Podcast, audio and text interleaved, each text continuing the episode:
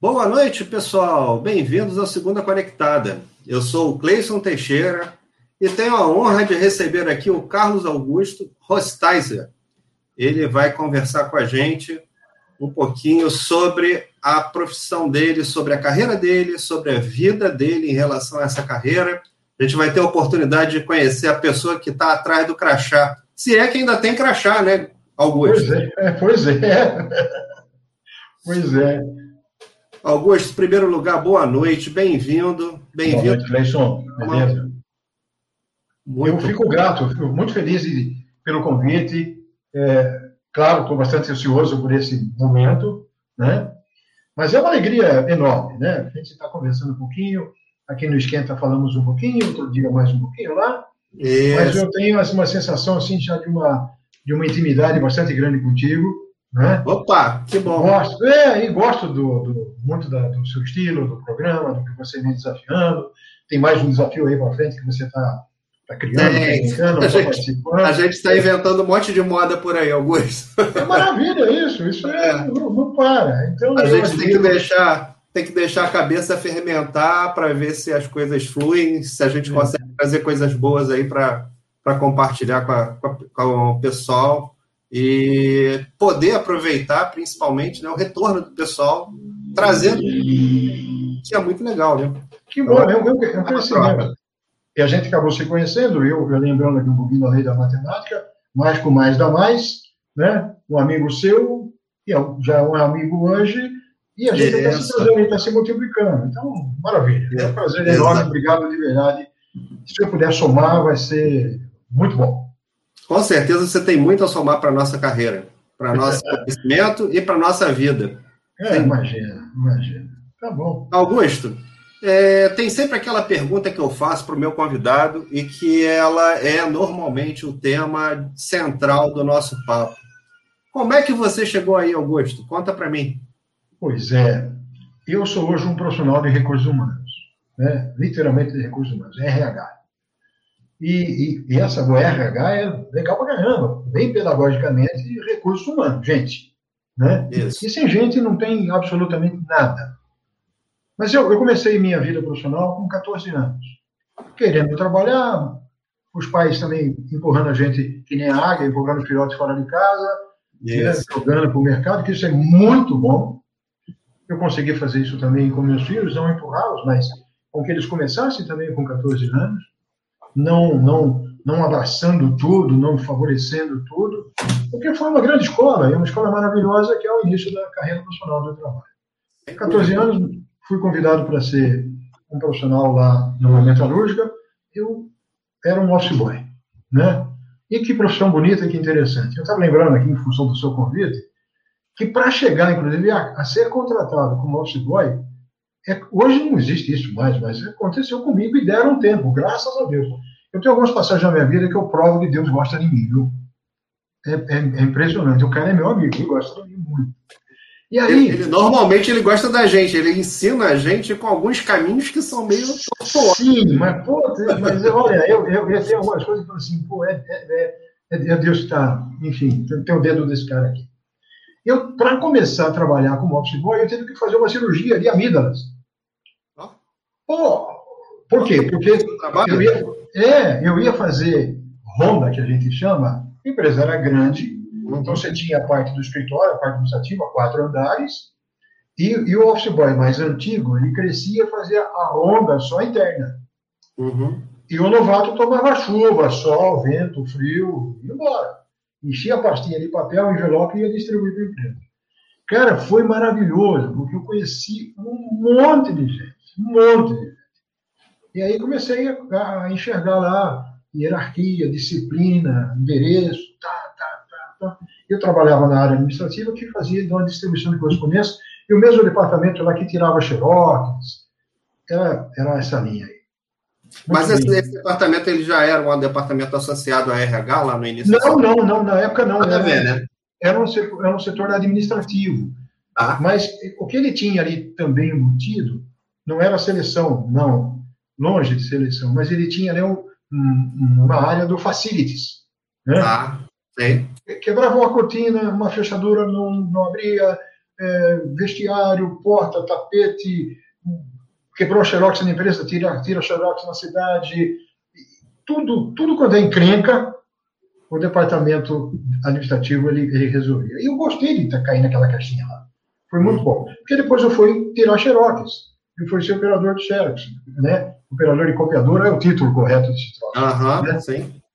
E aí, pô, caramba, tá, eu já admirava. Quando queimava aquele troço, o técnico desmanchava a máquina e eu ficava babando em cima da, das coisas técnicas. Né? Como é que esse com papel sai a, a cópia?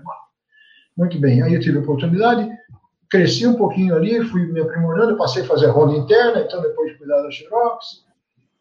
E aí surgiu a oportunidade de, de cuidar um pouco mais de facilities. Né? Uhum. Aí eu comecei a cuidar dos vestiários de todos os colaboradores, tomava conta da chave, da cópia da chave, porque o cara esquece a chave, se você não tiver uma reserva, ele arrebenta. Sim. Né? E aí comecei a cuidar disso, limpeza, conservação, mudança interna, jardim, vinha visita, pintava a fábrica inteira, pintava a sarjeta, e eu, eu cuidava desse... Isso era uma fábrica, é assim, até... Era uma metalúrgica de grande porte. É, ela chama-se chamava-se Krupp, metalúrgica, hoje é ThyssenKrupp. Ah, ok. É, é uma empresa gigante hoje. Sim, Mas é, a hora que você fala em ThyssenKrupp, essa Krupp que eu comento é a primeira Krupp do Brasil. Né? Uhum. Quando ela foi fundada, o Alfred Krupp, dono da Krupp, da Alemanha, ele veio para cá. E tem história lá da empresa que quando ele vinha para cá, ele dava um salário para cada um. Né? Aconteceu mesmo. Né? Quando ele veio a segunda vez, já não deu salário, já deu um percentual. Mas é fantástico. Esse, essa, essa estrutura Krupp é uma escola, é uma empresa maravilhosa, é uma coisa linda. E aí, eu, eu, nessa empresa, chegou a fase do quartel, eu fui convocado. Eu pensei que não ia servir o quartel, porque eu já usava óculos, eu não via soldado de óculos, e eu falei, eu estou livre. E aí, um dia eu estou na cidade, na pré-alistamento, pré rapaz, passou um caminhão do quartel com aquele soldadinho atrás, segurando aquela espingarda, que é o mosquetão antigamente, uhum soldado de óculos. Eu olhei para o caminhão, para o soldado, ele foi embora. Eu falei, a minha esperança de sair livre foi embora. Foi de caminhão. Acabaram com a minha esperança agora. De caminhão, passando na rua. Eu, bom, fui para processo seletivo, já invertendo onde eu fui, né? Eu era, é. eu era candidato lá. Eu acabei sendo aprovado para a área. Era o candidato, mas você queria ser aprovado nesse processo seletivo ou não queria ser aprovado? Olha, eu, eu, eu, eu, todo mundo quer ser de quartel, e eu confesso que eu queria. Ou não querer é porque você ia interromper um processo de, de, de vida profissional. Isso. Mas foi maravilhoso, porque a, a vida de caserna é muito interessante. Todo mundo devia, em algum momento, ter uma vida de caserna. Porque o, o, o militar ensina a gente três grandes lições da vida que você carrega para a vida inteira. Né? Três grandes lições. Respeito à hierarquia. Lá se aprende hierarquia. Soldado manda no cabo, o sargento manda no cabo e vai, vai embora até chegar o general. Né? E aí tem uma hierarquia. Você tem que respeitar isso. É muito lindo isso. Você aprende isso. Não tem, eu não vou cumprimentar, não vou bater continência, uhum. não vou. Não, hierarquia.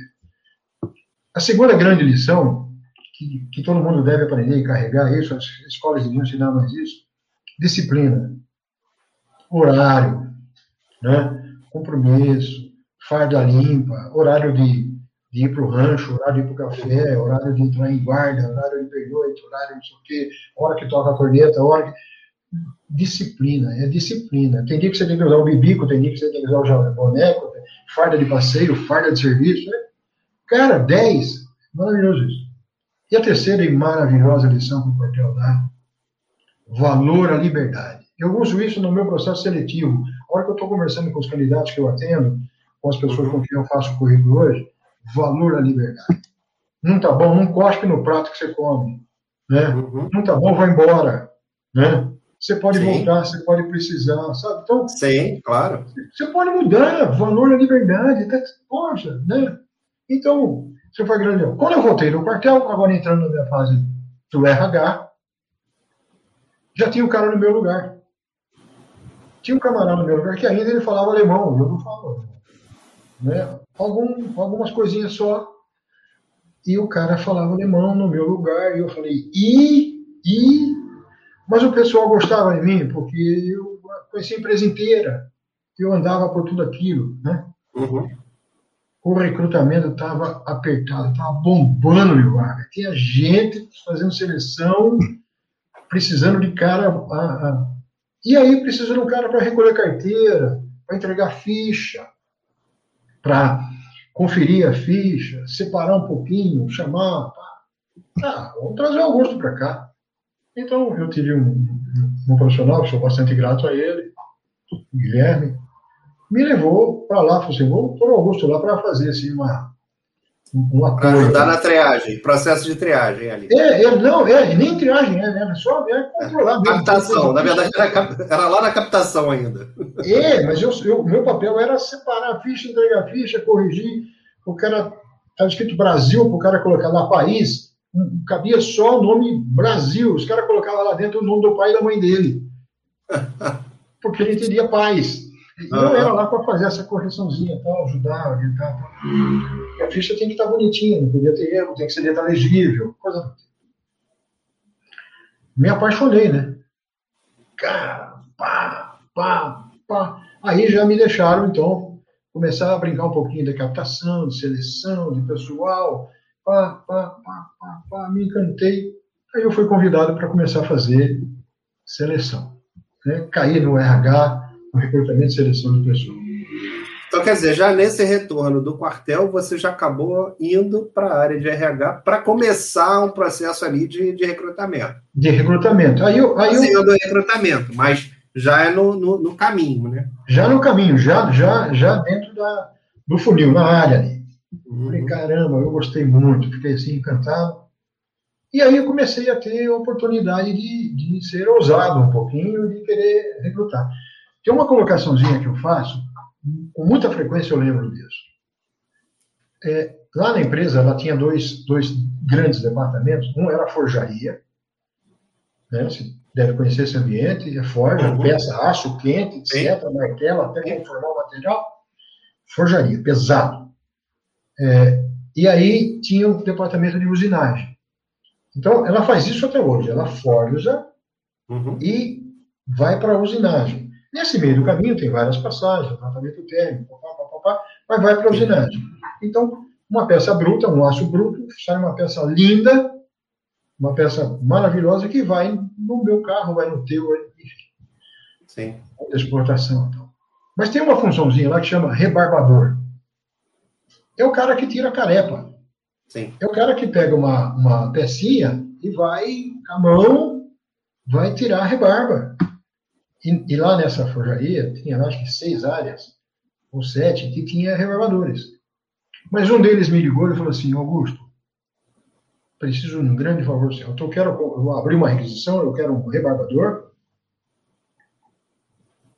mas, por favor, seja achado o que eu preciso, ele tem que ter lá coordenação motora, duas cabeças, duas perninhas, etc. Tal, mas, principalmente, ele tem que ter mão grande. Eu, opa, ele falou, você está admirado? Eu falei, tô. Vem para cá. Vou. Aí eu fui para lá. Fui lá na sessão.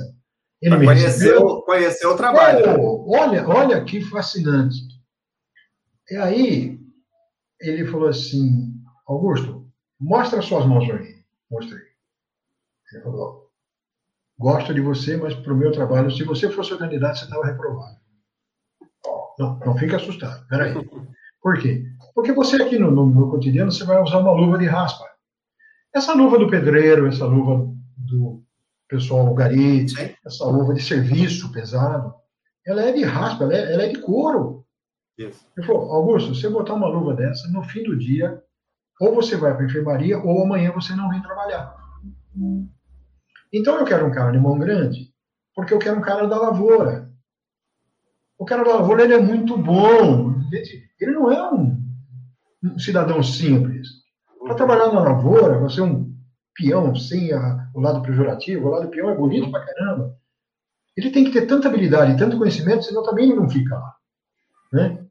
E quando ele põe a luva, encaixou que nem uma luva. Pá! Ele vai adorar o serviço, ele vai tomar menos sol, etc. E eu que tinha mão leve, ele falou: você serve para usinagem. Se eu pegar esse cara de bom grande, de mão pesada, e você colocá-lo no mesmo cargo, rebarbador, que na usinagem tem, o salário era o mesmo, a descrição era a mesma, é tirar carepa. Esse cara de mão pesada, ele não pode ir para lá. Porque uma rebarbada errada dele, ele, ele perde a peça. Mata a peça. Hoje isso não deve acontecer por causa do CNC, etc. Então, Sim, hoje, é, hoje é diferente. Mas o que eu quero dizer aqui... No processo rudimentar ainda acontece. Acontece, acontece. Então, o que eu quero trazer para cá, e para servir como, como uma linha de raciocínio, a hora que você vai buscar um profissional no mercado hoje, técnico, um especialista, um tecnólogo, né? um profissional gabaritado, além da formação acadêmica, da vivência, tá, tá, tá, Camarada, ele, ele, você precisa desse entendimento de conhecer o que a chefia quer, para que ela fale também dela, do trabalho, do processo. Cara, me apaixonei. Quer dizer, então, quando eu tinha a possibilidade de fazer a seleção de A, de B, de C, tal, tal, tal, eu já tinha em mente essa ideia de falar assim, cara, é como se fosse aquele joguinho de quebra-cabeça, né? O curso lá. Uhum. Pecinha que encaixa no lugar certo. Pô, eu adorei. Me apaixonando por tudo isso, e toda vaga que aparecia, eu ia do dono, por exemplo, eu comecei a, depois a melhorar um pouquinho, começar a selecionar pessoas um pouco mais técnicas. Ele tinha que ir para químetro, micrômetro, sabe, um, ler um desenho, né, saber um pouquinho de cálculos matemáticos, tal, de cálculos de oficina, que a gente chamava. Ele tinha que usar o Cassilas, lembra do Cassilas? Do livro amarelinho lá, de medida lá? Sim. É.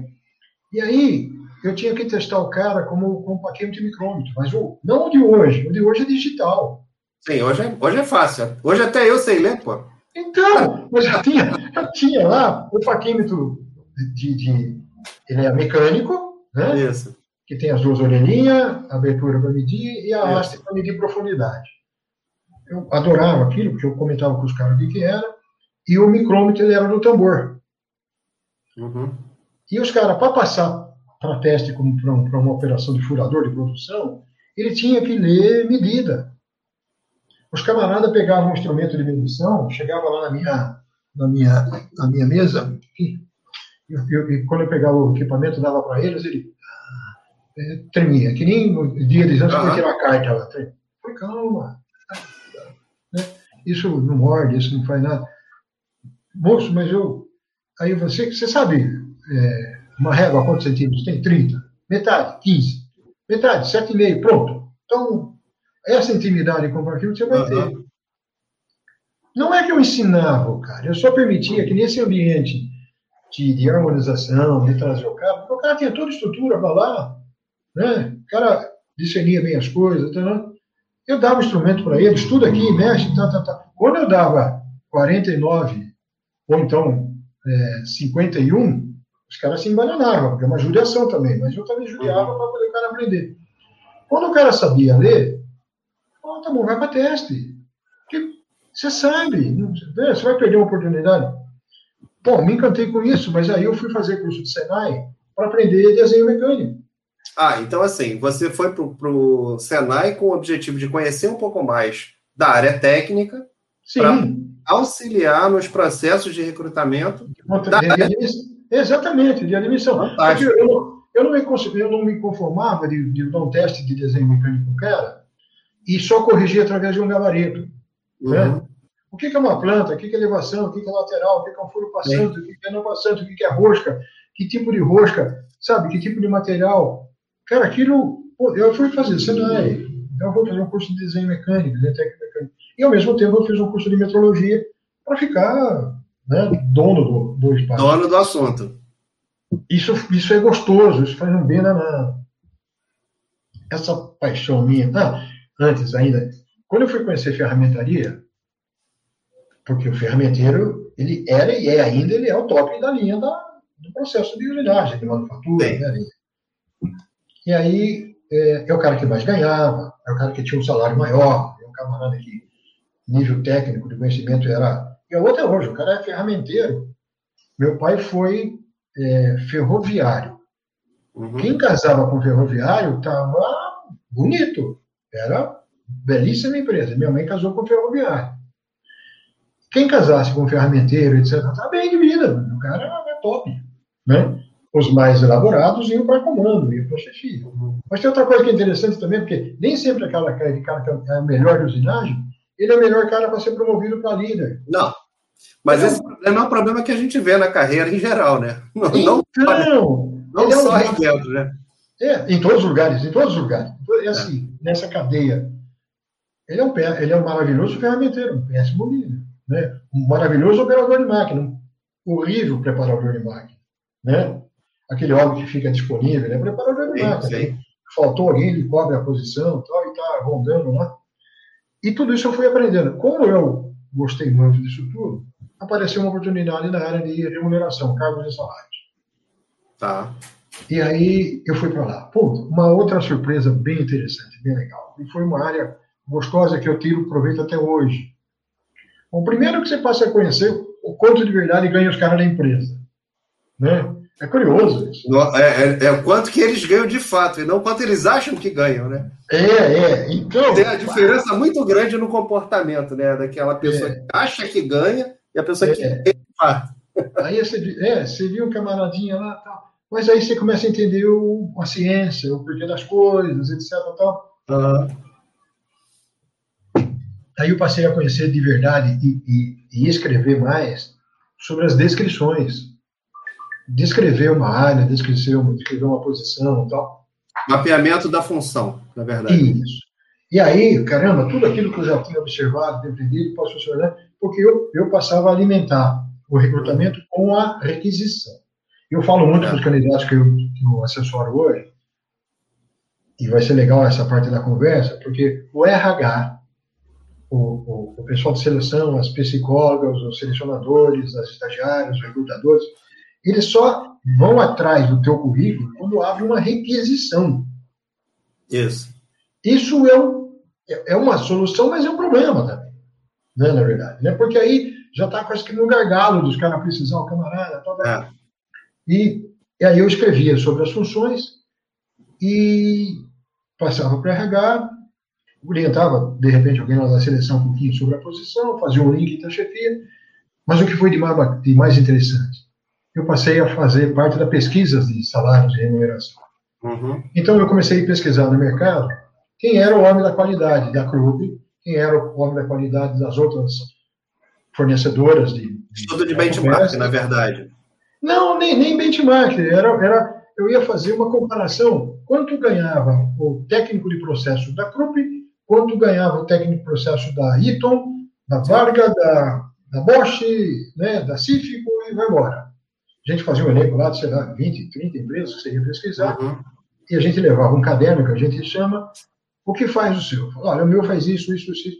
Mas o teu, ele, ele, ele também ele, ele compõe aquela que a gente chama da instrução de trabalho, né? Uhum. Da, da, é, da, como é que tem alguns títulos que eles chamam, isso me foge agora, né? Das instruções de trabalho, da, da plano de trabalho, enfim, tem vários nomes que eles dão. Procedimentos, enfim. Isso, que o operador da máquina precisa ter. Então, ah, não, o meu não faz. O meu só faz até aqui. Essa folha de processo, folha de processo, ele não faz. Né? Ah, mas a empresa BC faz. E aí, porque eu também tive, acho que o Brian Leve, de ser tão jovem, ter vivido tudo isso, eu acabei, quando comecei a minha vivência maior, os organogramas, os, os níveis hierárquicos eram 14. Era, era muito tempo, isso que tinha 14 uhum. níveis hierárquicos. Né? é, diretor, vice-diretor, não, presidente, vice-presidente, diretor, vice-diretor, tá, tá, tá, até chegar no operador, né? Eu tive a chance de conhecer depois a. A pirâmide era muito, muito alta, né? Muito, é, uma pirâmide gigante. Tinha, a Ocran tinha 14 níveis de né? Quando começaram a horizontalização do organograma, começaram a, a, a enxugar, a distribuir funções, não necessariamente distribuir salários, né? as pessoas acabaram acumulando. Mais uma grande lição profissional. Quando eu pegava, por exemplo, um, um engenheiro de uma empresa, o que o seu engenheiro faz? Olha, o meu cuida também da qualidade, o meu cuida do processo, o meu cuida de atendimento ao cliente. Ele ganha 15 dinheiros. O meu, ele não cuida de cliente e não cuida da qualidade, mas ele cuida de manutenção. e, e foi bacana, porque aí você vai, você vai entendendo, vai fatiando, né, na verdade, para conhecer. Para poder comparar efetivamente ali as, as funções nas empresas. Né? É, foi muito legal. Então, depois eu acabei tendo a oportunidade de voltar para o recrutamento e seleção. Nesse meio do caminho, eu dei um passeio lá para o departamento pessoal, eu odiei. Né? É, um, é uma contabilidade do RH. Né? É. Entrou às sete, entrou às oito, saiu às quinze, tantas horas, tanto de almoço, ficou cartão atrasado, coisa do tempo, enfim. Né? E aí, paga quanto ele trabalhou. Eu fui para treinamento depois, treinamento e desenvolvimento. Foi outra grande escola, porque eu tinha lá é, o universo, não tem a facilidade que a internet tem hoje, e, e que os sistemas de computador ajudam a gente, essa, essa maquininha aqui, a gente não, não sabe respirar mais sem ela. A, a gente recebeu aqui outro dia uma pessoa que falou assim: não sei como é que eu me informei sem o Google, né? Então, ah, eu vi, eu vi. É, é, exatamente isso. E aí eu tinha o camarada que para exercer determinada função, ele tinha que ter um, elencar oito, oito habilidades, oito cursos ele tinha que ter aqui. De prática, ele só tinha três. Augusto, é responsabilidade do treinamento suprir essa necessidade. Então, vamos fazer um uhum. levantamento, vamos contratar escola, contratar professor, etc. Tal. Enfim. E foi muito legal, porque você também passa a conhecer uma dinâmica toda diferente, né? De, de, de favorecer o profissional Sim. com subsídios para ele ter sucesso. Reduzir os gaps, reduzir os gaps do, do profissional. Muito interessante, foi muito legal. Isso tudo surgiu uma oportunidade. Então, acabei voltando para a seleção depois. Eu acabei coordenando muito a área, fazia todas as áreas, mas eu acabei centralizando muito na área técnica, na área de profissionais, que a gente chamava dos holistas e mensalista, né? Então, eu acabei cuidando muito disso. Então, lá no finalzinho da minha, depois do treinamento de novo, eu, eu resolvi deixar a clube é, corajosamente, é, porque tem um bichinho que fica te incomodando, vai montar o teu negócio, vai fazer o teu negócio, e eu contratava agências de emprego, fazia tudo. Uhum. Por que eu não tenho a minha assessoria? Por que eu não abri o meu negócio? Porque. E abri. Eu tenho um nome bonito, chama-se Alternativas Recursos Humanos. Essa Alternativas é bem legal. Mas você, foi quando você saiu da CRUP ou você abriu e ainda estava na CRUP? Não, eu, eu, eu, eu saí começando. Quer dizer, eu, eu, eu ah, conversei entendi. com a empresa e falei: olha, eu vou ser independente. Aí eu fiz um acordo com a empresa e tal. Aí eu, eu passei a ser um profissional de captar mão de obra, captar o recurso humano para o mercado, para as empresas. Né? E aí foi uma área bem bacana, porque é, era eu, minha esposa, é, ela já fazia lá então o secretariado de tudo aquilo. Eu fui ousado, montei um escritório, montei um escritório bonito pra caramba, mesa cicopal, era, era coisa bonita, bem. E aí, é, bacana, porque eu, eu, visitava as empresas onde eu pesquisava, etc., uhum. e fui fazer processos seletivos para eles. Então, tem algumas experiências assim, bem legal, bem legal. Aí, caminhando tudo bem, me aparece um tal de Fernando Collor na minha vida. Ele apareceu na vida de todos nós, né? Para alguns ele fez um estrago maior e para outros ele fez um estrago menor, mas... Ele fez um estrago, acho que pior, ou tão parecido com o que está acontecendo agora. A dinâmica é outra. É. Né? Mas esse cara, ele disse o seguinte para o Augusto. Alguém morre. Ou morre a alternativa, ou morre o Augusto. Eu escolhi a alternativa. É. Não, eu, não, eu, eu, eu, não tinha alternativa e tinha alternativa.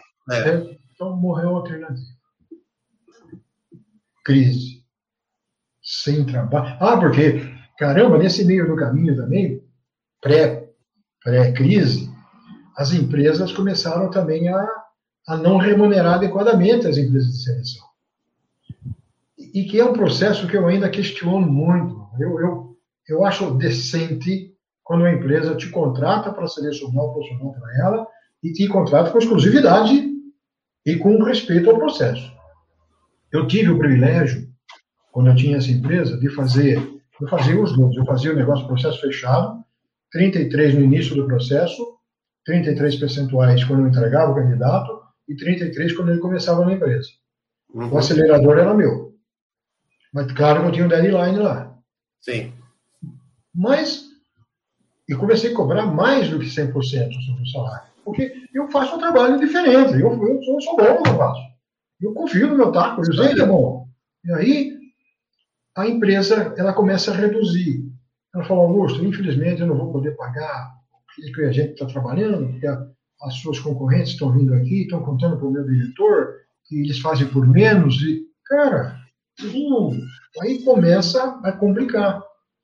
Cai, cai, cai, cai. Eu cheguei a atender um profissional, e eu tenho um esmero pelo que eu faço, eu cheguei a atender um profissional é, para uma determinada empresa, e eu só quis apresentar aquele profissional para esta empresa com um laudo, com informação bonitinha. Eu corri, trabalhei de noite, fiz o trabalho bonitinho. Quando eu mandei para a empresa, ela me disse assim, Augusto, o candidato é maravilhoso. Eu estou conhecendo o candidato pelo que você está escrevendo aqui, mas ele não vai ser seu candidato. Ele vai ser da sua concorrente, que estava na mesma rua onde eu estava, é. porque ele saiu da minha empresa, ele desceu a escada, subiu a dele. O que, que a pessoa fez lá? Ligou para a empresa e falou: Eu tenho um cara assim, assim, o nome dele é tal, tal, tal, tal. É, você já tinha dado perfil do cara. Né? É, então. O cara foi mais rápido na, na comunicação eu sobrei. Aí eu acabei aprendendo com isso também, porque depois que eu fui trabalhar numa outra empresa, quando eu contratava assessorias, eu falei assim: vocês vão abrir vaga no mercado. O cliente é candidato para a empresa A, para C, para B, para C, mas o cliente final é a empresa X. Isso. Agora, vocês vão ter que achar um denominador comum aqui para não ninguém brigar com ninguém. Então, vocês se organizem. Vocês, quando receber o candidato, me passam o nome por e-mail. Aí eu tenho lá a data, horário, etc. Tal, que aquele candidato estava valendo para tal empresa. Uhum. Porque eu também tinha que dar a liberdade para ela trabalhar o cara.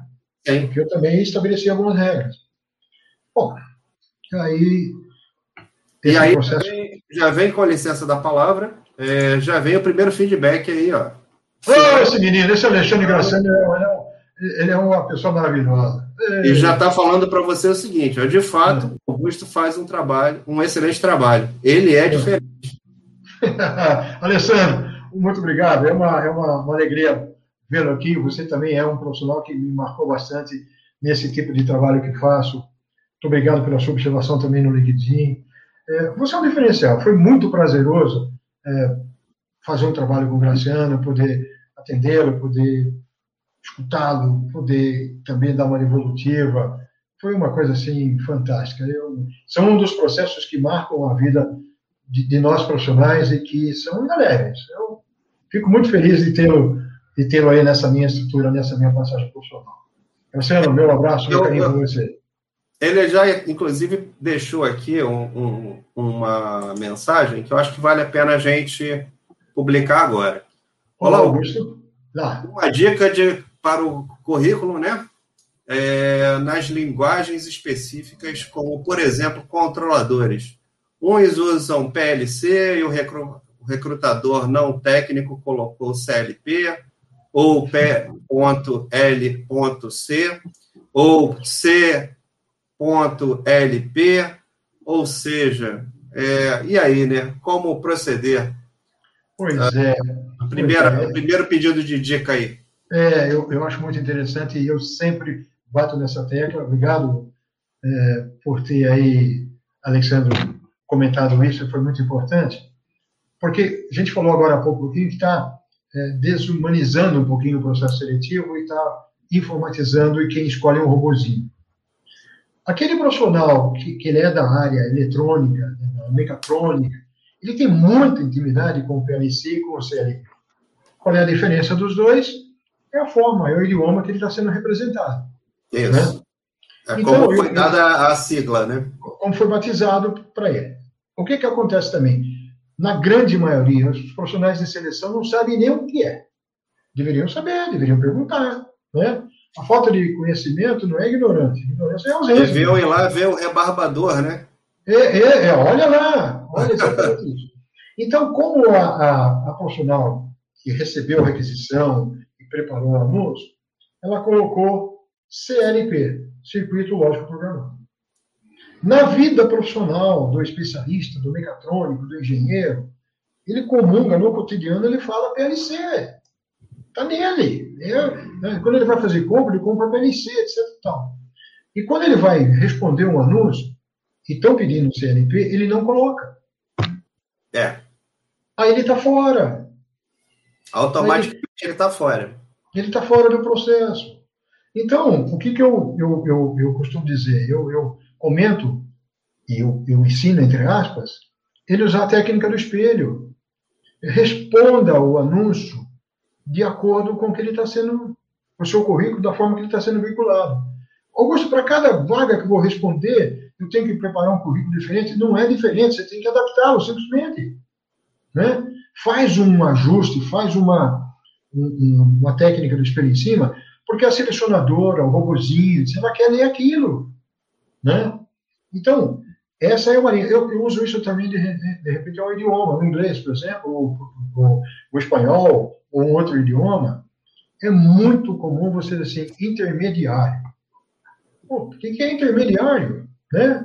Para mim é uma coisa, para você é outra, para o Alexandre é outra. Né? É, então, intermediário é tudo aquilo que não está nas extremidades, né? Então, vai estar no meio, vai estar no meio, vai estar no meio, tá no meio da conversa, e não, é. não conta. É. E aí o camarada, quando ele, ele, ele começa comigo a fazer um trabalho, eu tenho a iniciativa de mandar para ele um questionário, além de eu pedir o currículo, estudar o currículo dele. Olha o que eu falei, estudar o currículo do cara, não é ler. Eu dou uma estudada no currículo do cara, né? Aí eu preparo um questionário em cima do que ele me contou e mando e pergunto muito mais coisas, muito mais. Né? Eu exploro mesmo, né? E aí eu combino com, com o profissional que eu vou assessorar, quem estou assessorando, depois que ele me devolve o questionário, eu marco uma, uma, uma conferência com ele. Uhum. Né? Eu converso com ele uma hora, uma hora e meia, duas, duas horas e meia se precisar, até entender onde esse camarada quer chegar. E outra coisa que é muito bacana nisso tudo é que muitas vezes, muitas vezes, o camarada tem uma habilidade para exercer um determinado título, uma determinada função, ele não enxerga ele como aquele cara. O que, que me leva a favorecer isso? É a minha vivência em cargos de salários. É a minha vivência em chão de fábrica, é a minha vivência pois como é. diretor. Mas aí eu tenho uma pergunta para te fazer, né? É, o cara, ele tem um potencial, é, mas ele eventualmente ele não está naquela função, né? É, ele de repente ele é assim, é um cara que ele deveria ser um coordenador, deveria ser um consultor, mas ele está ali, ele é um analista, ele é um engenheiro, ele e assim, ele não tem essa função lá no currículo dele. Então ele não e, pode e, ele, e, ele, e ele tem formação, inclusive, ele tem background, tem toda a estrutura. E aí eu questiono, no, por exemplo, eu acho que o cara é muito interessante para ser um, um, um, supervisor de manufatura. Sim. processo, um engenheiro de produção. Essa palavra manufatura e produção é bem curiosa também, né? É, é manufatura, produção, engenheiro industrial e tem outras variantes. É, e a hora que eu falo em manufatura, eu, eu sempre exploro mais isso, porque para mim é o camarada que entende desde o in até o. Sim. Esse cara é o cara que, que. Agora, a especialização dele em um. Eu sempre falo de um guarda-chuva ou de uma pizza, né? A hora que você abre o guarda-chuva, está cheio de gominho no cima, cheio de divisão. De repente ele está tomando conta de várias, né? Uhum. Mas ele não sabe é, é, o potencial que ele tem para lá. Aí eu questiono, e no seu cotidiano? Você você lidera, você coordena, você interrompe uma linha de produção como um analista de processo. Sim, uhum. sim, eu faço. Então, pronto. Você está pronto. Então, podemos conjugar, podemos definir na, na, definição de você profissional das suas habilidades de. Né? Evidentemente, vamos colocar lá, você vai começar como engenheiro, começa como engenheiro júnior. Né? Depois você tem um pleno, você tem um sênior. Né? Você se mostra quantos profissionais que eu atendi e que o camarada deixou ser um profissional de manutenção, deixou de ser um profissional da manufatura e foi ser um comprador técnico. Uhum. Né? Porque se você deixar na mão do comprador, é muito curioso isso. Acho que eu comentei isso com o Alexandre na conversa que eu tive com ele na época. É tipo assim: o chefe da manutenção pede, ele vai contratar mais dois novos colaboradores. Vai crescer o efetivo. Então ele precisa de dois novos conjuntos de ferramenta. Uhum. Então ele fala, conjunto de ferramenta para oficina. Né, né, né, Se deixar na mão do comprador, ele vai trazer não vou falar o nome da empresa, ele vai trazer a, a, a, a da bricolagem. Uhum. Aquela ferramenta do uso doméstico. Então, várias. Tem ferramentas boas. Eu tenho alguém na minha oficina. Uhum. Né? Meu hobby é, é um pouco de marcenaria, é um pouco de oficina, eu brinco com essas coisas. Meu pai era meio professor Pardal, eu peguei um pouquinho. Que legal. E aí, ele, ele vai comprar porque ele está comprando custo-benefício. Aí eu falo, não, eu não quero essa, eu quero aquela, mas é muito caro, mas ela não vai quebrar. É. Se você for dar um torque. Eu quero uma sofisticada, quero uma um pouco mais sofisticada, que tenha lá algum contato digital, que tenha alguma. Um, quero um sensor a laser. Eu quero. Pois é, eu vou tirar, eu vou tirar uma coisa. Eu quero medir o nível, né? Pô, mas é. eu quero que eu seja laser, não quero eu só. Vou tirar uma, é, eu vou tirar uma porca que, se insistir tanto, vira a máquina junto da porca, mas é, tem que ser essa ferramenta. Né? E hoje tem ferramentas assim maravilhosas, né, na verdade. Você fica lá, treina hoje, eu vi uma treina digital, cara, é, é de babá. Ah, né? É. Tá mundo simples. Então, e isso tudo, na verdade, é, vem dessa, dessa habilidade de poder sugerir para o profissional um título novo, um cargo novo. Né? Isso é interessante. Olha que acontece muito, e já levei bastante profissionais da área da engenharia, que ele faz aí um, um atendimento ao cliente. Cara, por que você não, não, você não se mostra como um engenheiro de campo? O que faz o engenheiro de campo? Ele faz tudo. Ele é o cara que faz qualidade, processo, ele vai lá. Eu tenho uma história de, de, de entender um pouco de seleção de, e, e, um pouco daquele feeling, né? Que o pessoal fala que é feeling, eu chamo de nariz. Uhum. Eu atendi um engenheiro um dia, a gente sentado num café, e eu falo, me fala de você. Né? De um processo que você vendeu a máquina, você vendeu o equipamento para a empresa e deu pau. Né? Então ele tem que ir lá resolver, porque lá está todo mundo bravo, porque pagou a linha de produção. Sim. Ele falou, Augusto, poxa, é, são algumas características, eu for minha. Eu, quando chego na empresa, tá todo mundo nervoso, os caras querem me, me desganar, querem me pegar, querem meter multa no contrato, querem se falar, calma. Máquina quebra. Né? Não inventaram agora a manutenção por confiabilidade? Sim. É, diz que não quebra, mas claro que quebra. Né? Então, ele falou assim para mim, quando eu chego na empresa, eu quero o operador. Os caras que vêm de capa, de jaleco, de gravata, em cima, em cima de mim, eu respeito todos, eles são meus clientes. Mas a hora que eu vou equacionar o problema, eles de lado, eu sei tratar disso, eu deixo eles de lado e chamo o operador. Abraço o operador, vou do lado da máquina, bato na máquina, converso com a máquina, Menina, o que, que você tem? O que, que você está judiando no menino aqui? Ah, poxa, né? O operador ele fica inchado, né? Ele cresce, né? E aí pega o operador, o que, que acontece? Você sentiu o cheiro de queimado? Onde? Ouviu um barulho? Onde? O cara, quando conta dessa forma para a gente, no processo de entrevista, uhum. porque você também dá a liberdade para ele contar, cara, é uma marca que ele deixou com você e pode acreditar que aquilo é verdade. Sim. Né? Porque ele é verdadeiro. Cara, ele conhece, ele vai lá, ele abre a gaveta lá onde está certo. Né? Então, esse feeling, essa estrutura, é janela, é experiência, mas dá para fazer isso no cotidiano. Né? Então, eu acho, a hora que vai para um processo seletivo, tipo assim, é, essas profissionais ou esses profissionais, eu acho que precisam ter uma intimidade muito maior com o requisitante, e, e, e combinar com esses visitantes de fazer uma entrevista em conjunto, sabe? Isso é muito interessante, porque ela começa a avaliar o lado do comportamento, que é o lado dela, né? avaliar algumas características, uhum. e o dono da vaga avalia o cara na máquina. Na máquina, no equipamento ou na entrevista.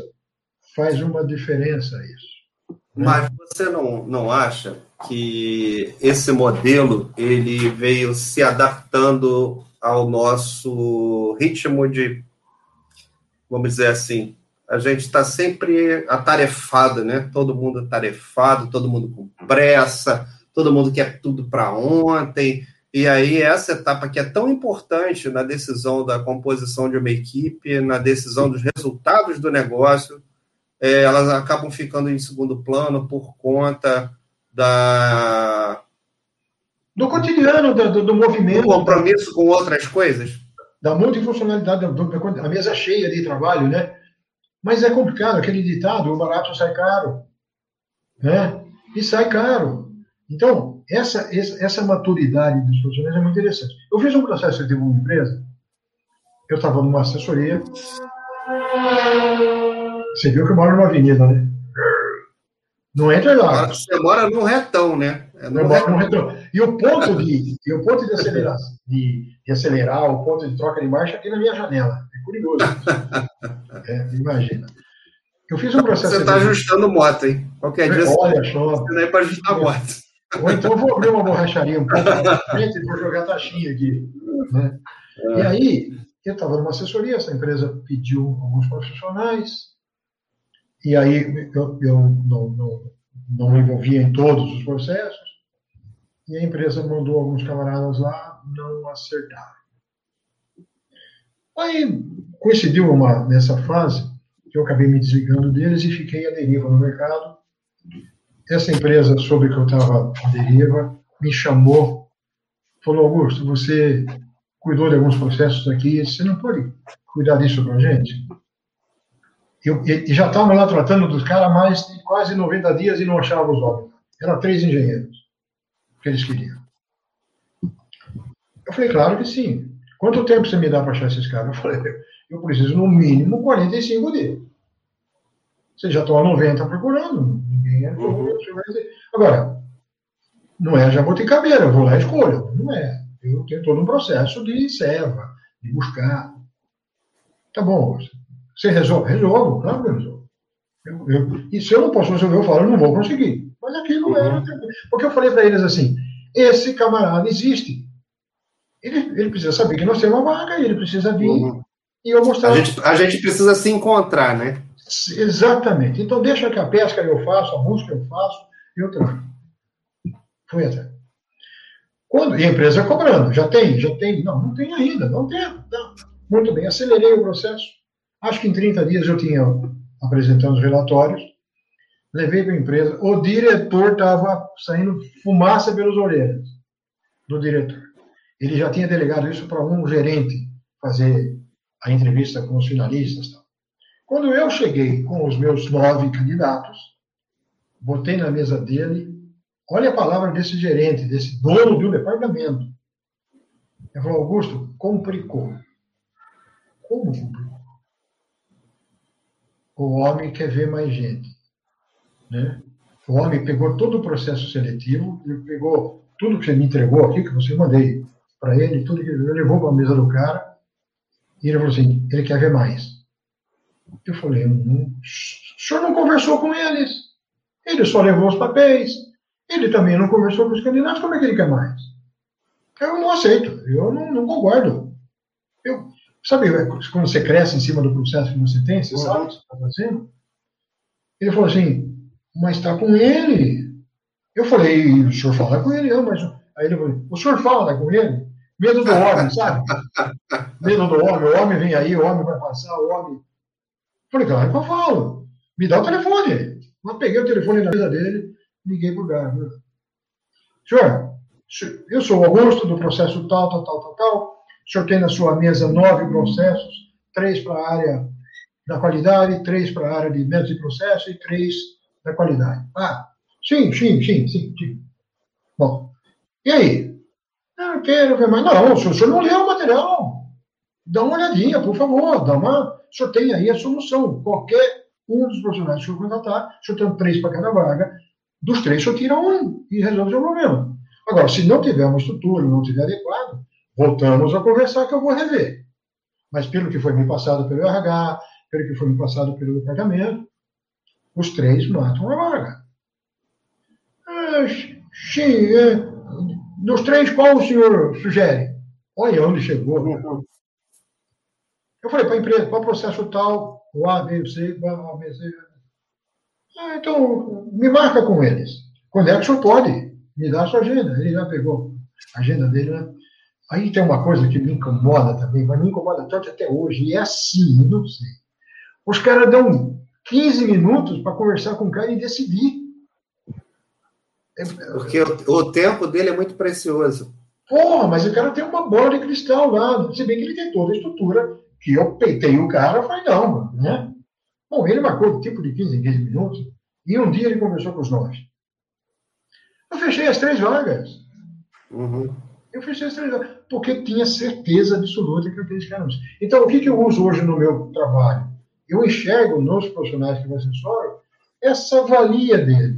Né? Eu não procuro emprego para eles, eu não promovo o currículo deles, mas eu transfiro para o papel a, a, a, valia profissional. Eu costumo dizer, Cleiton, que currículo tem alma. Você já ouviu falar isso?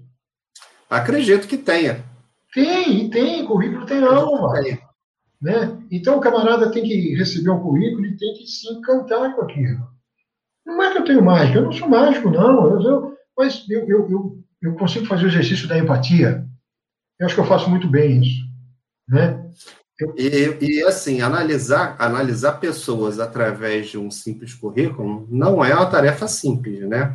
Não é. É, não é. porque você tem que conhecer lá a função do cara, né? É, o, é o que você estava falando. Bom, esse cara ele vai exercer que função? Esse perfil que essa pessoa está apresentando aqui é aderente ou não é aderente a essa isso, função? É. E, e, isso, isso, assim, robotizar essa tarefa, é, que me perdoem lá os, os responsáveis, pelos, responsáveis pelos atuais processos seletivos, robotizar essa tarefa é você delegar isso à sorte. É, o pecado. Sistema, né? Pecado. É, é, é, é assim, uh, nada contra, né? Nada contra. Mas para mim isso aí é que nem você escolher namorado pelo aplicativo, né? Pegar é, exatamente, exatamente. ah, gostei disso aqui, eu, né? Não sentiu o cheiro, não viu de perto, não, é, não adianta. Enfim, mas, mas é uma outra necessidade do mercado que está aí se comprovando, né? Porque hoje é. os processos seletivos ocorrem dessa forma, né, Augusto? Eu brinco de vez em quando e coloco na brincadeira, até para descontrair os meus candidatos, nada contra as meninas, nada contra o processo seletivo. Eu acho que elas fazem um papel fantástico em cima, mas eu, eu, eu ainda é, torço para que eles se aproximem do requisitante muito mais e falem a mesma língua, que vai ser muito interessante para os dois. Os dois vão ficar felizes com isso. Mas eu brinco que é, não só com elas, ou então também com o dono da vaga. Quando o candidato ele se apresenta da forma que ele, da forma que ele cumprimenta, é, ele já passa uma, uma energia ou não. Mas precisa tomar um pouco de cuidado. Porque o trajeto dele, algum problema pessoal, alguma coisa que, ele, que, que, que conturbe o processo todo, se ele cumprimentar e der a mão de uma forma é, frágil, de, de mocinha, de, de, coisa pequena, de mocinho, vai passar uma impressão. Né? Se ele cumprimenta de uma forma mais sólida, mais firme, olhou no olho, tarará, outra impressão. Né? Se ele cumprimenta de uma forma mais forte, pega um camarada de manutenção que está acostumado com trabalho pesado, uhum. cumprimenta aí e balança. Então, tomar cuidado. O terceiro não é agressivo. O cara que pareceu tão assertivo nem sempre é assim. O cara que pareceu frágil, não é frágil, não sei, vamos então, esse espaço que precisa dar, que é muito interessante. Né? Então, são essas coisas que vão trazendo para a gente. Então, voltando à sua pergunta, se o camarada ele tem várias habilidades dentro da formação e quer crescer, é, eu, eu, vou até vou, tá até anotado aqui, é, fazer um, um videozinho, agora tem essa ferramenta que eu te falei na hora do esquenta, do Loom, uhum. eu, vou, eu vou expor a minha, minha colocação numa tentativa de ele me contratar, se assim ele quiser, para fazer o resumo profissional. Porque aí eu consigo com que esse material ele vá pela porta do lado para a empresa. E, e não muito distante dessa conversa nossa, acho que no meio da pandemia, e até tenho esse endereço, depois eu posso te passar, de um webinar que foi feito pelo, acho que CAA, alguma coisa assim, com o José Luiz Minarelli, que é um papa da área de RH. Quando o, o Minarelli estava fazendo a, a divulgação da entrevista dele, do processo dele, ele sugeriu não se prendam única e exclusivamente no recursos humanos. Não fiquem só com eles. Faz o seguinte, bate na porta do lado, manda a sua força profissional para o dono do departamento, para o dono da vaga. Eu falei, bom, o Minarelli escutou falar isso em algum lugar. Uhum. Ele está dando o meu discurso. Uhum. O Minarelli está certo. Quer dizer, então eu digo para muita gente: passa esse material para o titular. O RH não vai ficar bravo. Não vai ficar bravo. Se ele questionar, o problema é como que a gente faz, né, Augusto, para essas coisas chegarem, né? Porque... Então, aí, aí você teve lá atrás não é bandeirantes. Simples, né? Não é, mas você teve aqui no Brasil, você teve os bandeirantes. O que, que esse cara foi desbravando? Foi desbravando. Foi, foi desbravando, foi conhecendo. Né? Atendi uma profissional esses dias, que ela é uma especialista é, na área de recuperação de, de, de, de, de circuitos eletrônicos, vamos dizer assim. Uhum. E ela é apaixonada por aquilo. Ela gosta daquilo. A hora que ela fala naquilo, ela fica enorme, ela gosta daquilo. Uhum. Brilha, né? Não está no pessoal, mas brilha os olhos, o sorriso. Aí eu falei para ela, procura as empresas concorrentes. Mas eu não sei se eles têm vaga. Então conta que você existe. É. Se você contar para o RH. mercado, né? Aparece para o mercado, né? Se você contar para o RH, nem sempre ele vai separar para a caixinha dos especialistas em placas. Né? Então, nessas empresas, descobre quem é o gerente da área, do departamento, do setor. Bota o teu currículo, a tua cartinha de apresentação, bota na mesa desse cara. E aí eu digo ainda mais, quando você mandar o e-mail para eles, já faz uma cartinha de apresentação apresentando você como especialista e já embaixo já põe o teu currículo. Não dá tempo dele abrir, não pede para ele abrir, ele não vai abrir. Né? Ele vai correndo com o mouse e já lê sobre você. Ele fala, pô, estou promovendo alguém, vou ampliar meu quadro, vou substituir, tem alguém que está grávida vai sair da empresa. Ele manda o RH chamar. Né? Então, e o RH não vai ficar triste. Porque eu também digo para o meu assessorado, não esqueça do recurso humanos. Cuida dele também, porque vocês vão, vocês vão se encontrar. Né? Sim. Mas é uma, é uma forma de você mostrar que você existe. Né? Então não é fácil, mas não é impossível. LinkedIn ajuda, gosto muito do LinkedIn. O pessoal me questiona, Augusto, é, Cato, é, ó, é bom? É bom, é sempre bom. É um processo de divulgação de candidato. Mas, aí eu brinco com eles. Você gosta de Fórmula 1? Já ouviu falar de Fórmula 1? Já, claro, claro. Na época do Senna mais. Tudo bem, mas ainda existe Fórmula 1. Largam quantos? Ah, então vou ajudar 26, ou 23, ou 20. Os caras que largam na frente, é o pelotão na frente. Né? O Nelson Piquet gostava do pelotão do meio, porque ali estava ali o bom. Né? Quem está na frente tem motor, tem máquina, não tem ninguém na frente. E larga lá atrás, esse cara tem que ser bom. Agora, para estar tá entre os 20 ou 26, esse cara é ruim? Não é. Senão ele não estava lá. Senão Você... ele não estava lá. Então, Além dele não ser ruim, muita gente está apostando nele. Exatamente, exatamente. Ele é jogador de kite para chegar lá. É. Né? Então, esse cara é muito bom. Agora, ele precisa saber procurar emprego. Sim. Né? Ele tem que se mostrar no mercado, ele tem que botar a cara para quebrar, ele tem que. E, e, e, se mostrar também de uma forma organizada. Né? Porque tem, tem, tem, tem, tem muita gente que, de repente, erra no processo Né? Tem um, um, comentário aqui da Tatiana Santos. Opa! Ah. O olho no olho ainda é importante na entrevista, a, persão, a percepção humanizada. Ela fez esse comentário quando você estava falando do aperto de mão. Entendi. E, e, e aproveitou para falar aqui também que deve ser difícil mesmo ser assertivo com o candidato. Então, aí é uma questão de, de, de experiência. Outra coisa que é muito importante, deixa o candidato falar. Né? Tem, tem, tem, tem muita entrevista que o cara não consegue se posicionar. Eu até sugiro aos meus assessorados, tipo assim, pergunte quanto tempo de entrevista tem. Ah, mas eu vou invadir? Não vai invadir. Claro que com muita sutileza você vai saber fazer essa pergunta. Porque se tem muita gente para ser atendida, como é que faz? Uhum. Né? O trabalho dos selecionadores, dos recrutadores, é cruel, é difícil. Né? Mas agora que tem essa facilidade dessa forma que nós estamos conversando, dá 10 minutos para os caras. Uhum. Na sessão esquenta, eu falei que eu não gosto do vídeo currículo. Eu não gosto, não, eu odeio. Né? Então, para de, de, de pedir o vídeo currículo, né?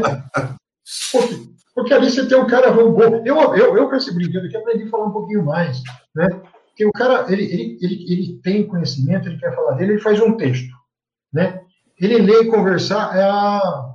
vai dar coisa. Vai dar ruim. Certo, vai dar ruim, não vai dar legal. Né? Então, quebra o gelo. Você me disse outro dia, numa conversa inicial, e que foi numa entrevista, que alguém lhe perguntou, não sei por onde eu começo, né? É. Foi isso? Você falou, você já começou muito bem. É. Pergunta, me pergunta o que você quer saber. Pergunta que eu respondo. Porque via de regra, via de regra, e aí as meninas que me perdoem também, mas eu acho legal dar essa provocadinha, eu acho legal. Elas não gostam de conversar com engenheiro, com técnico, tem as exceções, evidente, né? E eles não gostam de conversar com elas, porque elas, elas veem muito o lado comportamental, o lado, né? Então, esse namoro é apaixonante, é muito bom, né? Então, esse exercício para elas, esse exercício para eles é bem legal. Então, se ele chega já quebrando o gelo, né? E tem formas de fazer. Né? Agora, Augusto, você está falando uma coisa aí que está me deixando um pouco confuso e eu queria esclarecer esse assunto. Claro, claro. Quando a gente fala delas e fala deles, é, isso era uma coisa mais lá que acontecia lá no passado, né? Da, da gente ter o RH é delas e a área técnica é deles. E isso mudou. Hum, não sinto, não. Não sinto não. não. Não. Eu, eu, eu acho que esse é uma, é uma, é uma um curativo mal feito, na verdade, porque é, o RH se sente muito ainda dono de todo o processo seletivo e por falta de tempo do, do dono do departamento. Não, não, não, perdão. Não? Perdão, perdão. Eu estou falando do sentido feminino para o RH e o sentido masculino para as áreas técnicas. Está falando do, do, gênero e não necessariamente do. do, do ah, da... Da, da, da, profissional como Isso. atuante numa posição. Não, não, Isso. aí cresceu, né? As meninas ganharam um espaço fantástico. Isso. Né? E, Principalmente dentro da área técnica. E, sim, é muito interessante isso. Eu, eu, eu vejo posições aqui de profissionais que são mecânicas, são eletricistas, são profissionais de. Até pouco tempo eu ficava admirado de ver aqueles camaradas instalando a internet aqui do lado de fora. Você tinha o camarada da manutenção comum.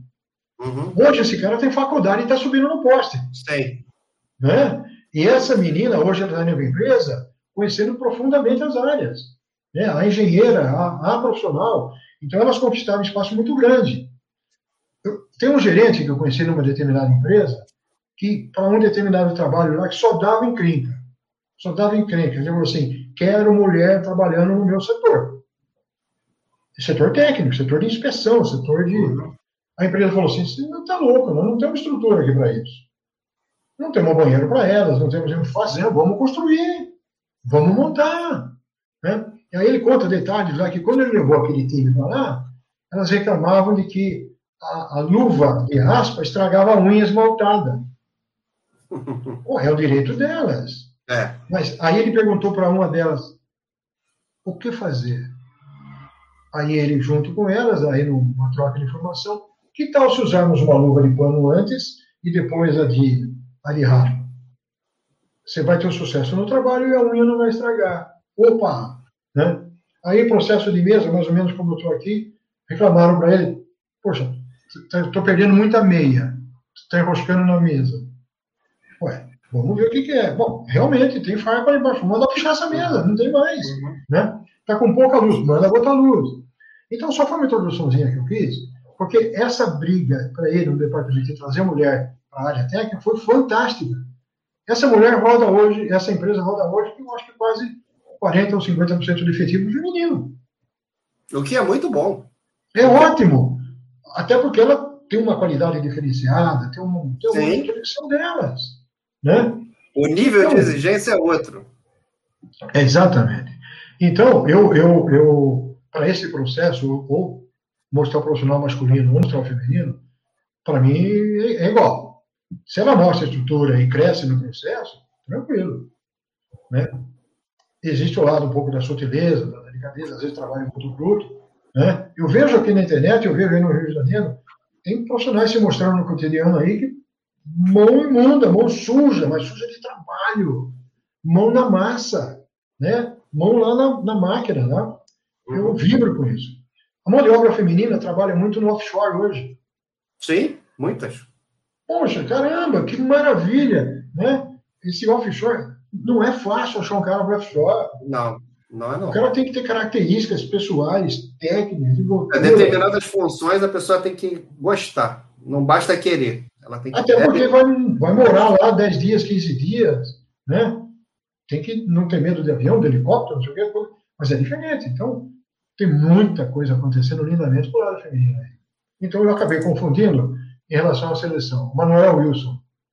Manuel Wilson está perguntando aqui, senhor Augusto, o profissional do momento para obter uma colocação precisa ser adaptável e resiliente? Como identificar essas qualificações no candidato? Obrigado, Manuel.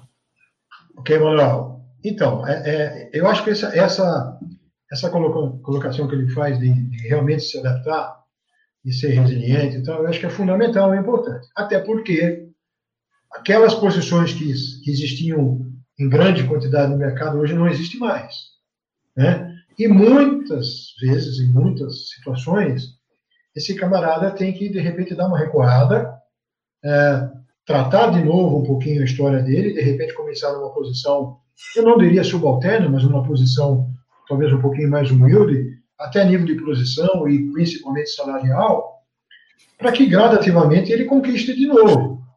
Então, o mercado hoje está muito delicado, está muito sutil. Então, essa resiliência, a capacidade dele se adaptar, de contornar, de vivenciar, tudo bem, é necessário sim.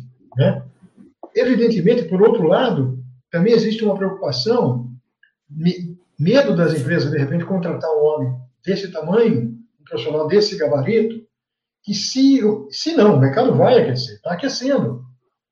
É, elas perguntam, às vezes, se a outra empresa lhe chamar para uma posição melhor um pouquinho, salarialmente melhor, o senhor vai nos deixar? É, ela nem devia fazer essa pergunta, né? É, porque o, cara, o cara vai falar que não. É, então, né? Então, mas... Não quer dizer que seja verdade.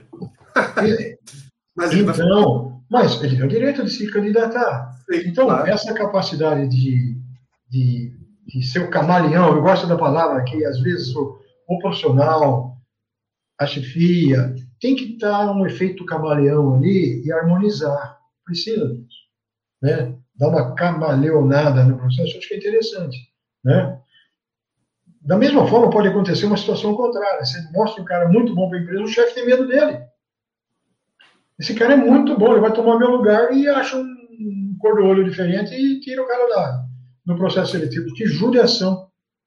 Pois é, é, você, você acha, lógico, você tem aí uma bagagem enorme de, de RH, né?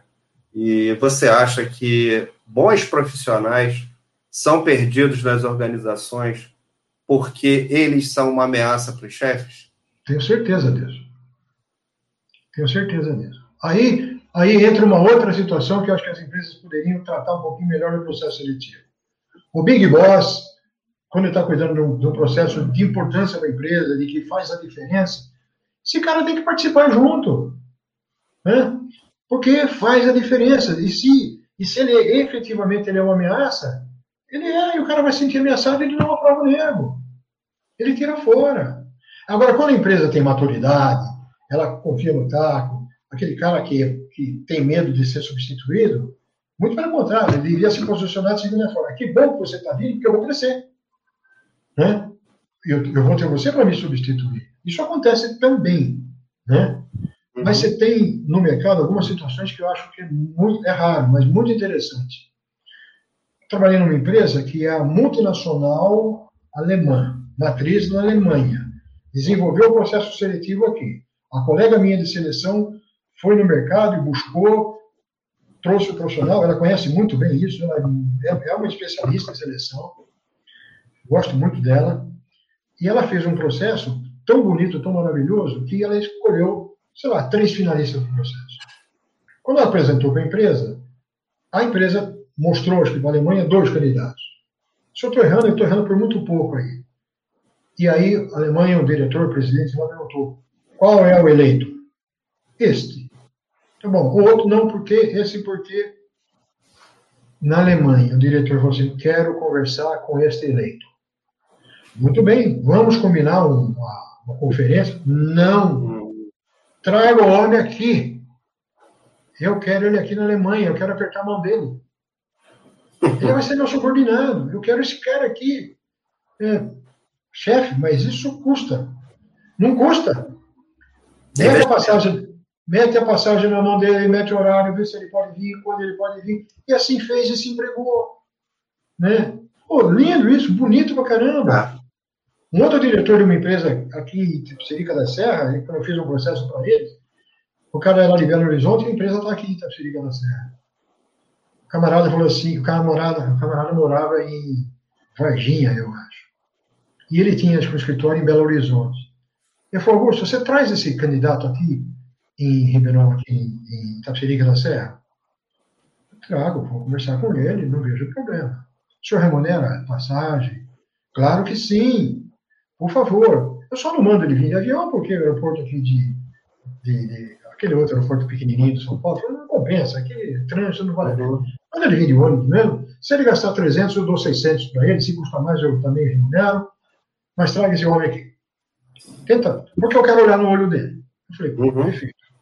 Aí o diretor falou para mim: se ele não puder vir, veja se ele me recebe em Belo Horizonte. Veja se ele pode. Até lá que eu converso com ele lá. A montanha vai ao Maomé, Maomé vai à montanha, uhum. não vai. Quando o processo seletivo ele é rico, ele é bonito, ele é intenso, isso acontece. Agora, com essa facilidade que temos hoje, de internet, de essa reunião que nós estamos fazendo, dá 10 minutos pro cara. É. Né? Eu sempre sugeri para minhas colegas de psicologia, eu não sou psicólogo, mas eu sempre sugeri para elas, psicologia, para facilitar a vida delas, mande um questionário com, com cunho técnico, com algumas perguntas bem embasadas, manda para o cara questionar, para o cara responder. É, é, ele que vai responder? Você está acreditando que sim. se não for, uhum. você percebe depois. Né? Mas o cara vai escrever bonitinho, ele manda um relatório. Se ele tem aquela linguagem que flui, você já ganhou anos-luz nessa entrevista. E depois faz uma conversa dessa que nós estamos tendo. 10 minutos não é nada. Com certeza. Dá para sentir de perto, né? Então, é isso. Não sei se eu respondi. Aí, olha Respondeu sim. Olha o Alessandro, o Alessandro ele tá, ele tá impaciente, rapaz. vamos lá, vamos lá. Tá mandando um monte de pergunta pra gente, mas vamos lá. É, o profissional que não é valorizado e reconhecido deve buscar um novo emprego? Eu fiz isso no passado e foi uma excelente decisão. Tem uma frase que diz: profissionais não deixam empresas, e sim chefes. Tem que mudar senão ele vai deixar ser feliz. Ele vai. Ele, ele, ele é, é, um, é um risco. Existe é o preço da felicidade, né? Mas, mas é bom, rapaz. O cara cresce muito. Eu, eu quando estava naquela empresa, que na época, olha só, na época tinha 4.500 empregados. Uhum. Era, era não, é uma senhora Sair de lá para montar um negócio próprio, pode dar certo, pode dar errado. Deu certo e deu errado. Né? E aí? Quando Deu certo olhava, enquanto durou. Então, aí eu, eu olhava para o mercado, bom, onde eu moro, Jundiaí, tem 350 mil habitantes, tem 400 habitantes.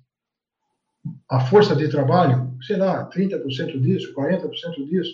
Na CRUP só tem 4,5%. E os outros? É. Os outros estão nas outras empresas. Ah, em outros então, lugares, fazendo outras coisas interessantes. Então, aí, deve mudar assim. Claro, hoje mais com o pé no chão, com mais estrutura, hoje está mais difícil mudar um pouquinho. Mas muda, tem gente fazendo isso, tem gente me procurando para fazer o currículo, porque o cara quer crescer. O cara não é feliz onde é que ele está. Né? Ele está casando com a mulher errada, não pode. Não dá certo isso. Né? É. Então, muda. É um crescimento incrível. Né? Voltando ao quartel, o valor da liberdade, olha ela aí. É. Né? Ah, na verdade, é assim, eu, eu, o que eu entendo disso, né, o, é que existe uma necessidade de autoconhecimento muito grande, né? Sim, sim. Assim, você tem que se conhecer muito para você chegar e, e falar assim, eu vou embarcar nisso, né? Eu vou embarcar naquilo, ou eu vou embarcar naquela outra coisa. É, eu acho que a pessoa precisa se conhecer muito até para poder se desafiar a mudar, porque a, a, a, a mudança está fora da zona de conforto. Ela, ela Sem tá... dúvida. Mas o risco né? existe, mas ele passa a ser pequeno. Sim. Né? E outra coisa, tem muita gente, eu acho até legal ele questionar, falar um pouquinho disso tudo também, tem muita gente com medo de literalmente arriscar, porque ela não conhece a força que ela tem. Sim. Né? E quando ela, e quando ela é, é, o conceito da mãe e do filho, né, na verdade, né? Se o leão vai atacar o filho, ela ataca o leão, cara. É. Ela sabe que é um perigo danado, mas ela vai é. peito e o leão foge. Né? Então, eu, é, e tem muita gente hoje querendo mudar, organizando, mas não tem essa coragem. E eu acho que, se está convicto de que ele tem uma estrutura muito boa, dá um passinho para trás, pega um impulso e vai embora. Sim. Né? Vai embora. Você tem outras, tem outras coisas para fazer depois. Né? É, tem, tem muita coisa para fazer no mundo, né? Para a gente se limitar a uma coisa só, né? Exatamente. Né? Agora, tem gente que quer ficar dentro do quadradinho. Tem uma historinha que eu acho bem legal lembrar. Essa foi uma nadadora, acho que da região até lá de, do Paraná. Ela não sabia nadar. Aí o filho dela nasceu com problema de saúde, de respiração. O médico disse para ela: é, exercício na piscina. Né? E, e, nossa, mas vamos botar meu filho na piscina? Sim, é hidroginástica, vai ter que fazer. E aí, doutor, eu posso entrar junto com meu filho na piscina? Pode, mas em algum momento você vai atrapalhar e não vai ajudar. Confia no, no, no profissional, é o que fazer, e ela acreditou e foi. Mas o que, que ela fez? Enquanto o filho treinava, ah, curava, ela começou a treinar. E passou a nadar e gostou. 10 por 25, 13 de profundidade, 10 por 25. Um dia ela comentou com um grupo de pessoas, falou, que pena que a piscina tem parede. O camarada falou, por quê? Falou, eu não posso nadar mais, eu tenho que voltar. Alguém falou para ela, tem um mar. Mas eu é. não conheço o mar. Levaram ela para conhecer o mar. Ela atravessou três vezes o Canal da Mancha. Pois é. E, e aí, o sobrenome dela é limite, é Dantas. Né? Hã? Ela não tinha o limite, ela se impunha o limite. Então, o nome dela é Dantas. Você procurar na internet vai achar. Camarada, três vezes o Mancha enfrentando o tubarão. Ela disse que nadou uma época, um período, nadou uma hora e avançou 10 metros. Né? Onda, brava, né? Mas, pô, aí esse tipo de exemplo de exercício é, favorece esse profissional que está pensando um pouquinho onde é que eu vou. Né? Sim. Então, o mundo não acaba ali, né? Então, Augusto, essa é boa. Foi. Que dicas que você daria para um profissional que pensa em atuar na área de recrutamento e seleção? Gostar de gente. Primeira, primeira, primeira, primeira grande coisa, né? A gente pode falar isso de coisa. Ser apaixonado por gente. E, é a pecinha mais interessante e uma das mais complicadas que tem. Dá para ver isso aqui? Dá para ler aí? O trabalho seria ótimo se não fossem as pessoas. Como fazer política interna das empresas trabalhar para você. Esse livro aqui é bem, bem bacaninha. Quando eu vi esse título numa revista que eu estava vendo, estava folheando, eu falei, ah, eu vou ter que buscar. Né? E a propaganda que eu vi foi essa aqui. Ó. Maquiavel de gravata. De gravata. Aí, aí tem a, a capa do livro aqui, Uhum. Eu corri atrás. E é bem verdade. Mas então, a dica de quem quer trabalhar com recursos humanos. Seja um apaixonado por gente. É, tem que ter, na verdade, também aquele gosto do, do, do, quero, do quero colaborar, do quero ajudar. Não é o cara que vai resolver o problema de todo mundo. Mas é o cara que sabe fazer muito bem, acho que o exercício da empatia. Começar a trabalhar em recrutamento e seleção porque é uma área que favorece oportunidades de emprego e, e não, não, não, não tem essa intimidade, não vá. Porque vai fazer o que não gosta. Você tem surpresas em processos seletivos com candidatos. Né? Eu vi uma gravaçãozinha na internet, depois eu te mando até uma hora, um camarada que chegou lá para fazer entrevista, e a moça pergunta para ele assim: por que, que o senhor escolheu? Por que, que o senhor veio aqui? Por que, que o senhor escolheu essa empresa? Ele falou, porque vocês anunciaram. é um deboche, o cara faz um deboche. É, por que, que o senhor quer trabalhar? Não, qual é o seu objetivo? Ele falou, arrumar um emprego. Arrumar um emprego, né? Começar a é. trabalhar para ganhar é. dinheiro. É, o, o, que, que, que, que, o senhor, que, que o senhor quer fazer? Por que, que o senhor está aqui? Ele fala, não estou entendendo. Onde é que você, onde é que você quer chegar? Né? Claro que foi um negócio, mas foi um negócio assim, uhum. um puxãozinho de orelha, bem inteligente. É. Então, tem que ser realmente, acho que uma pessoa gostar de pessoas, gostar de gente, de, de saber que ela vai ter é, habilidade de poder trabalhar é, em atendimento ao cliente, dois clientes, vai ter cliente interno, vai ter cliente externo. Cliente interno, cliente externo. Cliente externo. Vai ter que ter uma habilidade de ler e enxergar muito material de uma forma é, estudando, na verdade, entendendo. Que se você. Olha, eu nunca tinha recrutado um médico na minha vida. O dia que apareceu uma requisição de médico na minha vida, eu estava na clube. Uhum. O médico ia sair, ia trocar, pimba, requisição de médico. Falar que eu não tremi, que eu não fiquei ansioso, é mentira.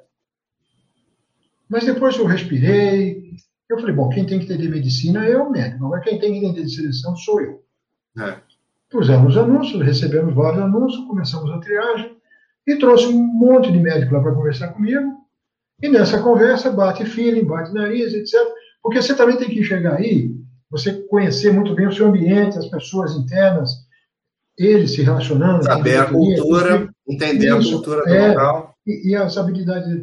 Quando você tem essa química de poder entender, começa a pensar em RH. Quando você vai numa, numa padaria, quando você vai no mercado, quando você vai no hospital, você vê as pessoas atendendo, você consegue identificar naquela movimentação quem gosta de gente e quem não gosta de gente. Com certeza. Tem, dia, tem gente que trabalha pelo dia 5 e pelo dia 20, né? e está ali cumprindo o papel. Né? Então, Alexandre mandou um, um vídeo aqui para mim. Então, vamos ver o que é? Dá para ver? Não. Não, não, não dá para ver. Depois eu vejo. Agora não. Aí, é. Então, ah, essa, essa paixão, não só por pessoas, mas pelo trabalho que ela realiza, né? É muito bem. Eu vi uma cena no mercado outro dia, outro dia não faz um tempinho, a moça foi lá, estava arrumando as caixas da prateleira, e ela estava arrumando copo, é, é, louça e cristais, e ela chegou com aquele carrinho, foi botar assim perto do, do chão, pá, bateu a louça, eu escutei que lintou tudo lá dentro, né? A colega dela virou para ela e falou assim, nossa, pode ter quebrado. Eu falei, ah, não é meu mesmo, não estou nem aí.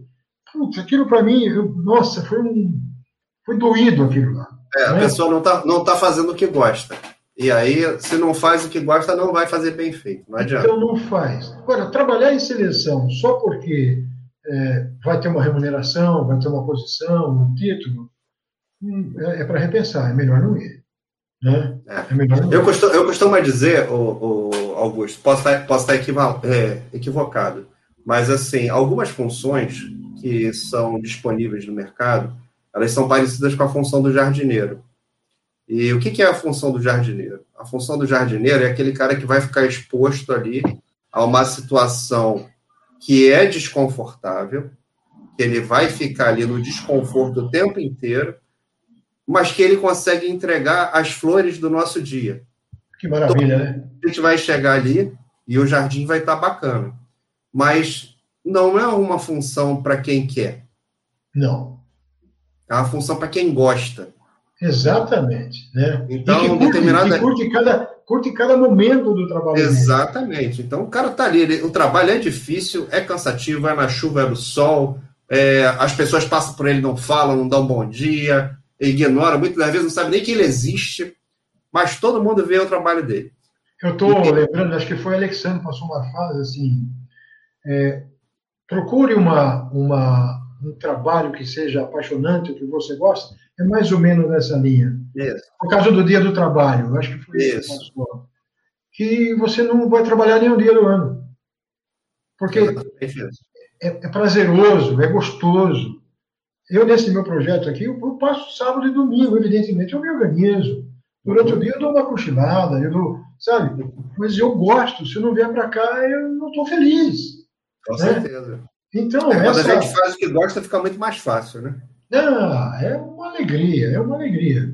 Então, é bem, é bem, isso, na verdade. Eu tenho uma Inclusive, é, eu, vou, eu vou pegar uma, um gancho aqui para botar mais uma do, do Alexandre, que é do quem faz o que gosta, né? Sim. É, não sei se foi esse o objetivo de, de falar na, na hora, mas assim, Alexandre, é, a gente tentando encaixar aqui, uh, ele fala da mãe dele que fez a faculdade e se formou depois dos 50.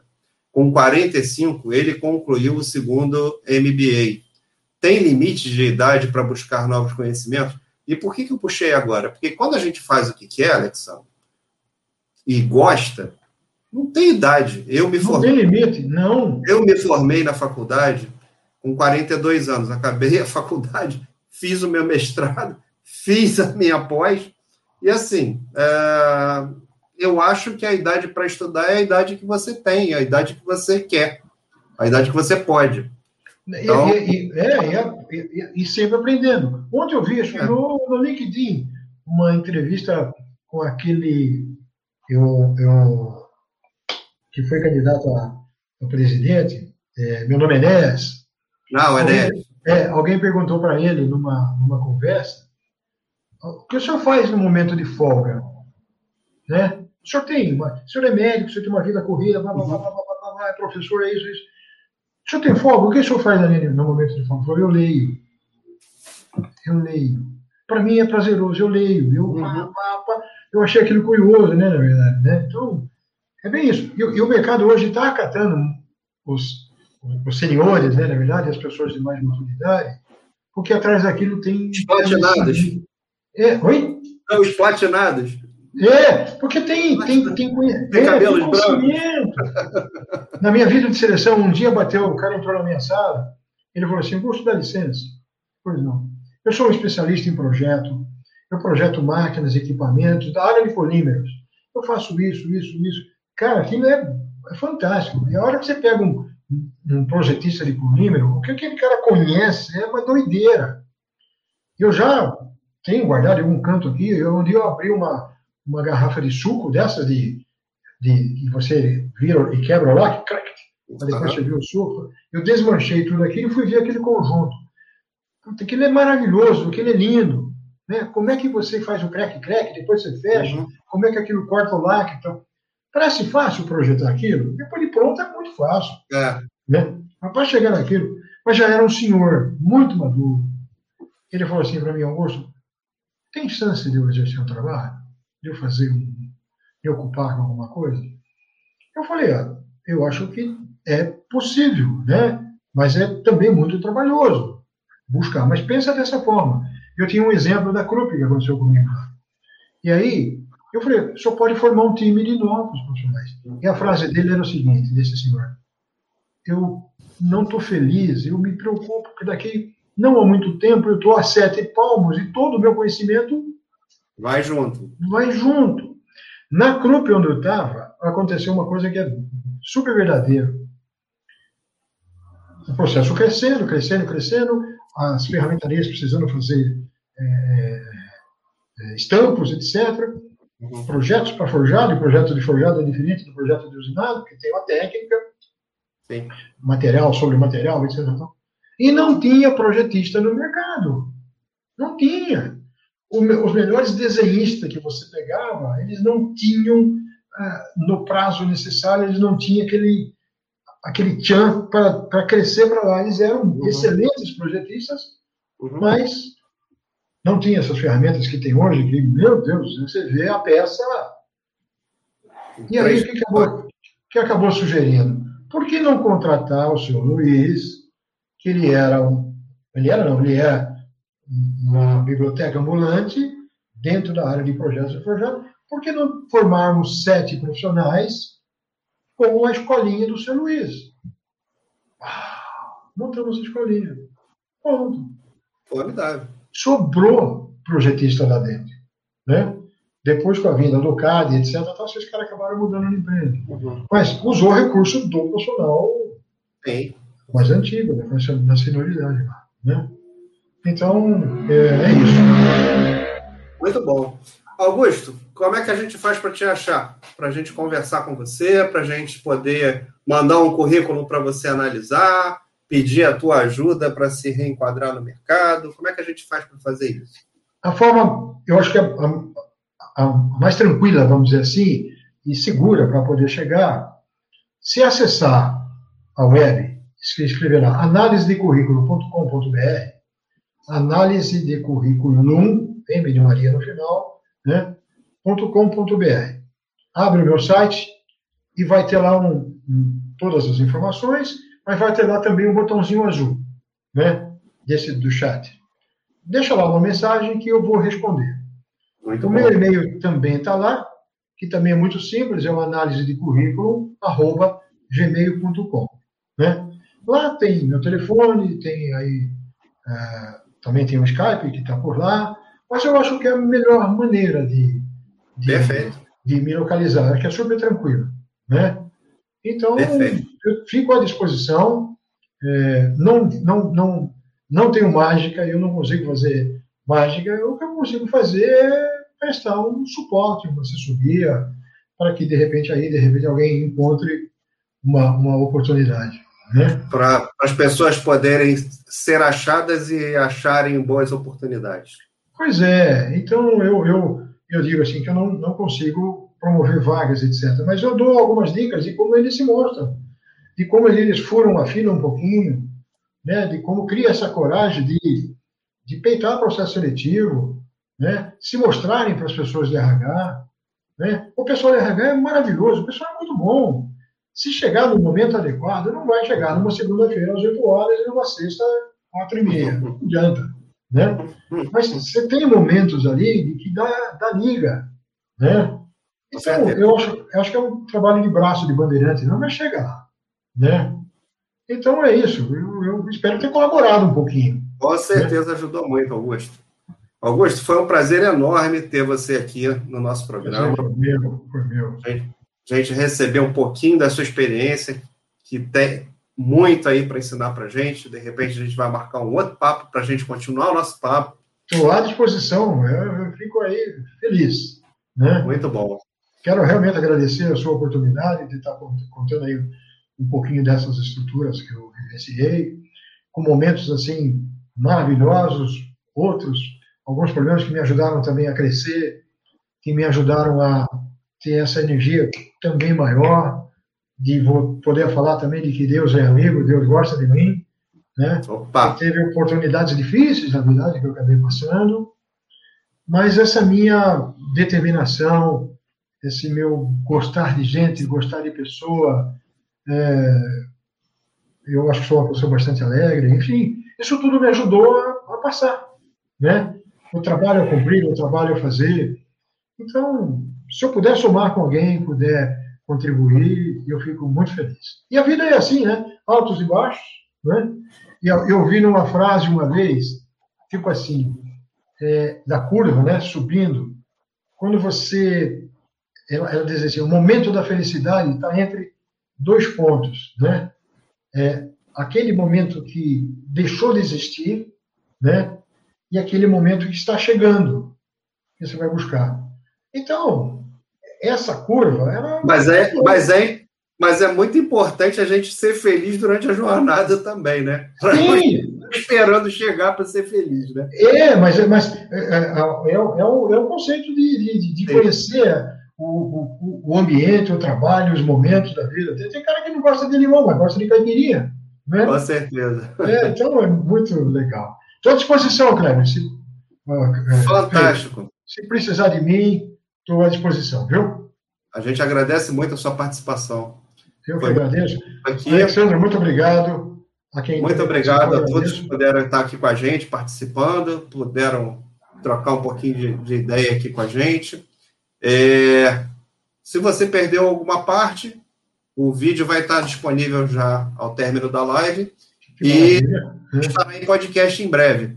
Então, o Segunda Conectada está disponível no YouTube, está disponível em podcast nas principais plataformas. Então você só não acompanha se não quiser. tá perfeito. Tá bom. Grande abraço, gente. Fiquem bem, cuidem-se. Cuidem-se. Cleiton, obrigado de verdade. Grande abraço. Fica com Deus. Abraço apertado. Valeu, gente. Um abraço. É, tchau, tchau.